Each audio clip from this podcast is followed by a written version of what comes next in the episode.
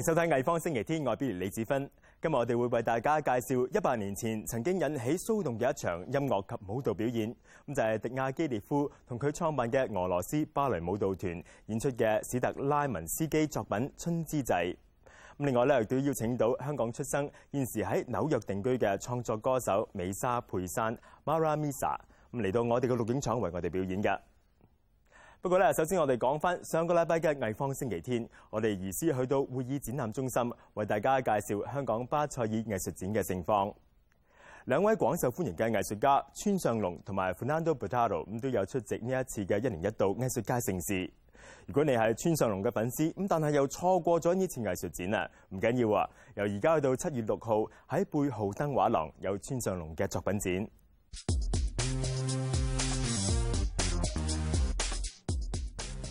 カムフラージュのパンツしかなんか僕のサイズが売ってなかったんですよね。これもオーダーメイドで作ったしあの僕ちょっと腹がでかすぎてあのパンツ売ってないんですよね。それであの仕方なくあれ履いてましたけど、まあ、写真を撮るといつもカモのパンツなんで、まあ、僕のトレードマークかなと思って、まあ、自分の自画像の時はカモパンツと T シャツとロングヘアっていう3点セット、まあ、あとは丸い眼鏡とあとヒゲですね。をあの描いてみました除咗佢嘅塑膠彩自畫像之外，村上隆仲帶咗一套新嘅 Mr. Bob 畫作嚟貝浩登香港畫廊。村上隆一九九三年創作嘅卡通人物 Mr. Bob 面圓圓，圓形嘅耳仔上面仲有 D 同 B 兩個英文字母，其實係村上隆個性嘅另一面。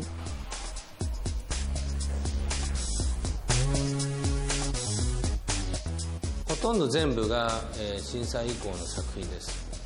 であの前はもうちょっとこう設計図を作ったらそれを僕のアシスタントに渡してでもう渡したらもうサブ僕の作品っていうのはもう最後のフィニッシュワークまではあんまりタッチしなかったんですけど以降は、まあ、どういう風の吹き回しか僕も自身も分かんないんですけど自分で結構最初から最後まで書くようになりましたまあ全部じゃないですけどねだからあのより、えー複雑な形状あと色とかそういうものがあの反映されていると思います二千年，村上隆提出超平美學，係一個受漫畫同動漫影響嘅概念。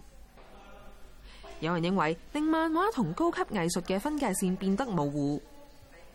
不過村上隆認為只係一個冇咗透視法嘅平面繪畫方法。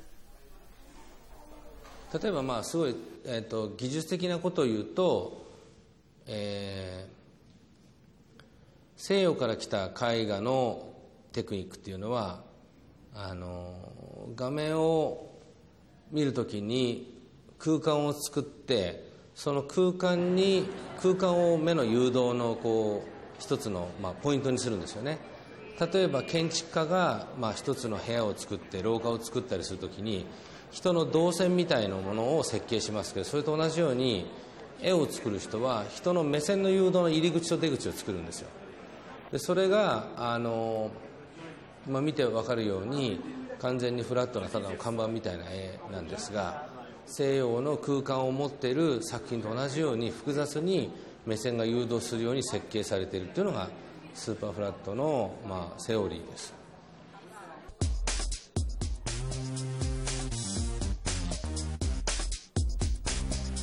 村上隆響貝浩登嘅展覽同香港巴塞爾藝術展同一個星期揭幕。村上隆嘅畫廊 Kai Kai Kiki 亦都有參加藝術展。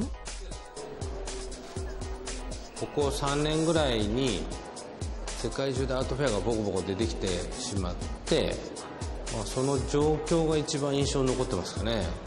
そんなに儲かんのかなみたいな。何のためにやってるのかよく分かんなかったですけどね。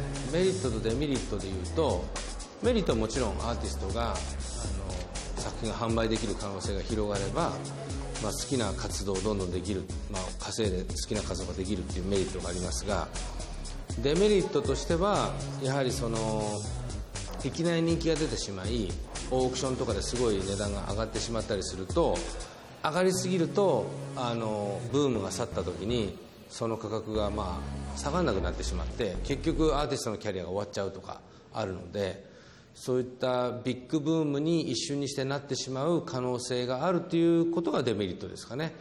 村上龍嘅卡通化藝術深受香港大眾喜愛。咁跟住落嚟介紹嘅呢一位藝術家咧，佢嘅名字可能你唔係太熟悉，不過好多人咧就認得出佢嘅作品。佢就係 Fernando Botero。佢筆下嘅人物大部分咧都係圓潤豐滿、生鬼有趣。佢嘅作品有啲咧就廣受大眾喜愛，咁但係有啲咧就好具爭議性，引嚟各方面嘅批評。不如而家一齊去參觀下佢嘅作品，睇下你中唔中意呢一類嘅藝術風格啊！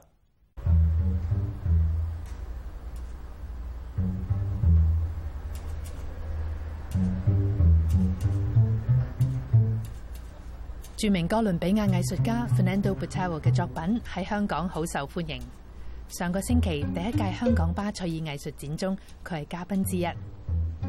Botero 嘅作品有人物寫生，甚至風景畫，但較為出名嘅係佢嗰啲肥嘟嘟嘅動物或者人物。呢啲人物有啲同歷史有關，有啲係關於日常生活嘅瑣事。 又或者係重新演繹古典藝術作品。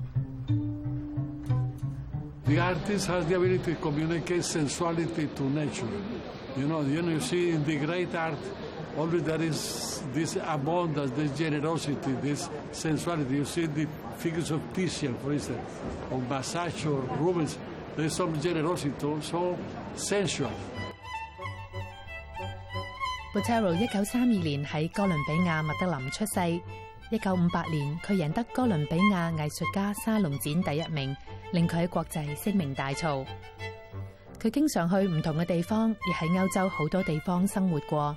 雖然每年只係有一個月留喺哥倫比亞，但佢認為自己係現存最能夠代表哥倫比亞嘅藝術家，因為佢唔跟隨國際藝術潮流，而佢嘅顏色運用充滿南美洲風格。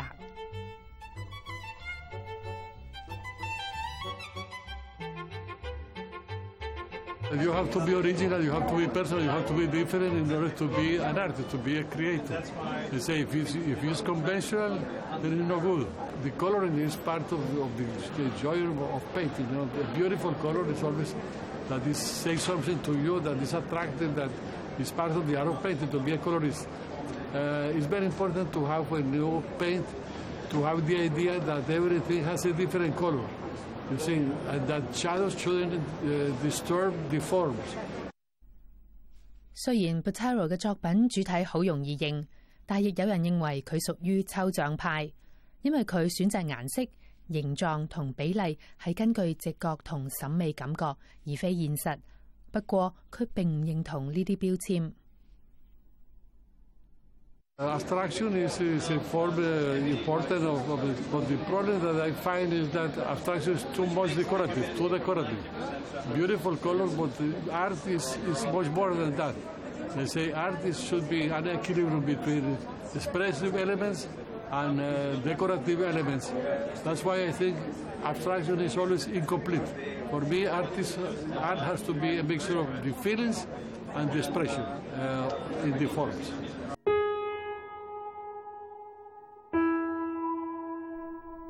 Botero 有時會畫啲時事，甚至係政治題材。二零零五年創作嘅阿布格萊布系列，描繪伊拉克阿布格萊布監獄入邊囚犯被美軍虐待嘅情況。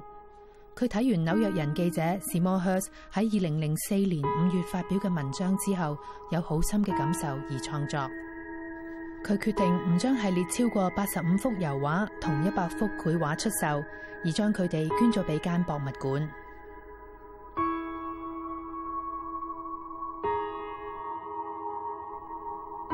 藝術評論家通常認為佢嘅作品正面而吸引，但係佢深受天主教描繪聖人同耶穌受苦嘅肖像影響，作品有時都會觸及受苦同折磨嘅情況。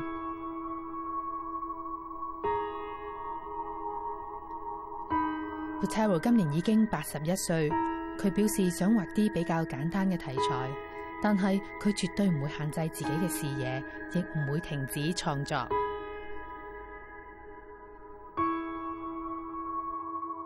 I hope I don't have to retire ever. I, will, I, I wish to die with the brush in my hand. You know, that's uh, my aspiration to keep uh, working because it has been such a pleasure to be all my life uh, dedicated to art, to painting and sculpture, and it's the biggest joy I, it's possible to be an artist the way I did, only doing this, never did anything else. Then you very satisfied that I was, very, I was able to do it.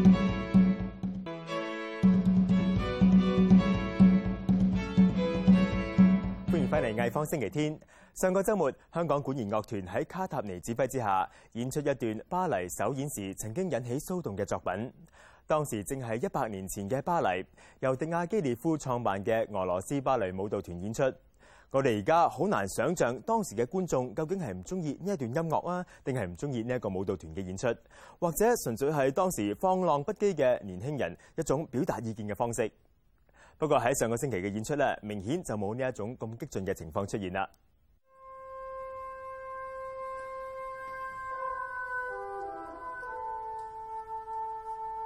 Uh, you're here in town to conduct The Rite of Spring, such a groundbreaking composition. What makes The Rite of Spring special? It was considered like the manifest of modern music in the 20th century. And when I was young, in the 60s, one always considered that it began there. There all began what influenced 20th century music. It's the monumentality of late romantic. The theme is early medieval. Why do you think it was the groundbreaking piece that it became to be? And even from the very beginning, there was, depending on the accounts you read, either riots or at least uh, quite a bit of debate about this, about this particular work of art. Why was that the case? It was a riot. It was a riot. Why? We can't explain really today. I think not because of the music. Because in Paris, a few weeks after, they did it in concert version, and it was just a huge success. The uh, riot was so loud since the very beginning that one couldn't hear the music. The riot for me was really about the choreography by Nijinsky. They had tips until there, they had all classical. Even if you see the photos of Petrushka, it's very classical way of dancing still. And suddenly, with foot inside, walking like Russian peasants of early medieval, the shock was so big.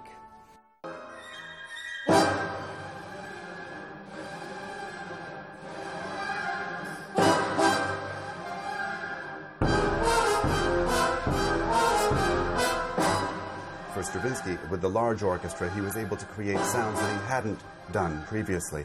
Um, what specifically about the music, the sounds of the piece, were groundbreaking? So I would say really the harmonies. The harmonies, suddenly, what was all modern until there becomes extremer. It's not something breaking, but it's coming so much extreme. The solo of the bassoon so, so high. The, the repeated chords, one never had that in that way. You have it a little bit here and there in, in, in Mussorgsky and again Rimsky, but the whole time for whole piece, that was the changing of bars, so much changing of uh, uh, in two, three, two, three, five, and it's something you have absolutely in in, in folk melodies in Russia, folk dance. But to put it in a symphonic work so clearly was really uh, surprising. So the big surprise was that all that came to Paris. If he had done the world premiere in Russia, it wouldn't have been this revelation. They were they knew that language. But in Paris that was a little bit backwards. Just before second Mahler wasn't hadn't been understood. When I went to study in Russia, suddenly I discovered the Russian side of it. The whole heaviness of it, the whole thickness of, of it. And I would say I put those two types of interpretation in one. Yes, depends of which moment I feel a Russian conductor or a French uh, sort of Italian conductor. And that is what the piece is about. Is French salon, is French refinement, and this barbarian Russia of pre-Christian time that remained, yes. And this contrast, I always try to bring it as extreme as possible.